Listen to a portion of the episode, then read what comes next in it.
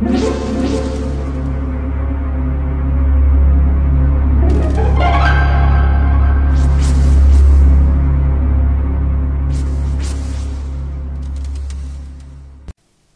家好，我是小依依，欢迎收听一分钟破案。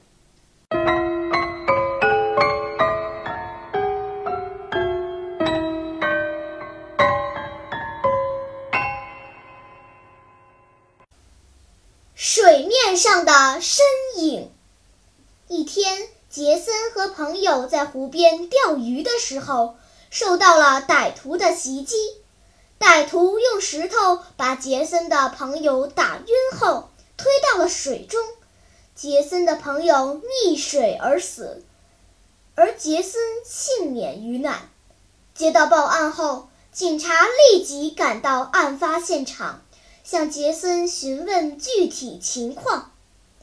警察问道：“当时只有你在场，你是受害者也是目击者，你就说说当时的具体情况吧。”杰森立即回答：“就在今天早上，我与朋友在这个水塘钓鱼。当我们正坐在岸边，全神贯注钓鱼的时候，突然……”我从水里的倒影中看到两个彪形大汉，我赶紧回头，认出其中一个是我在通缉令上看到的通缉犯之一。于是我立即转身要与他搏斗，可是他却抱起石头朝我的朋友砸去。杰森一边说着，一边挥舞着拳头。警察听后不由得冷笑：“呵，年轻人。”你编的故事可真有氛围，可是我想你还是跟我到警局走一趟吧。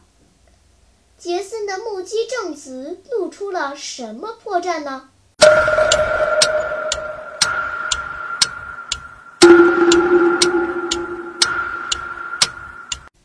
你想出答案了吗？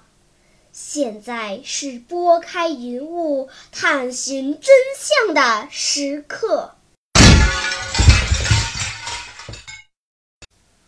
通缉犯从背后过来时，杰森从水面上看到了通缉犯的影子，这显然是在撒谎。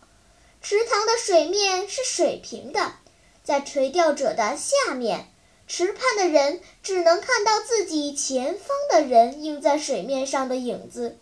只要不是倾斜的镜子，是映不出身后人的影子的。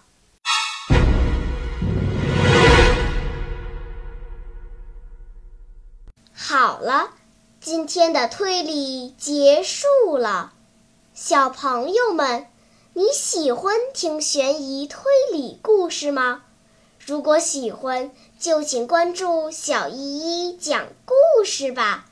在喜马拉雅 FM 上，我将为你呈现更多谜一样的故事。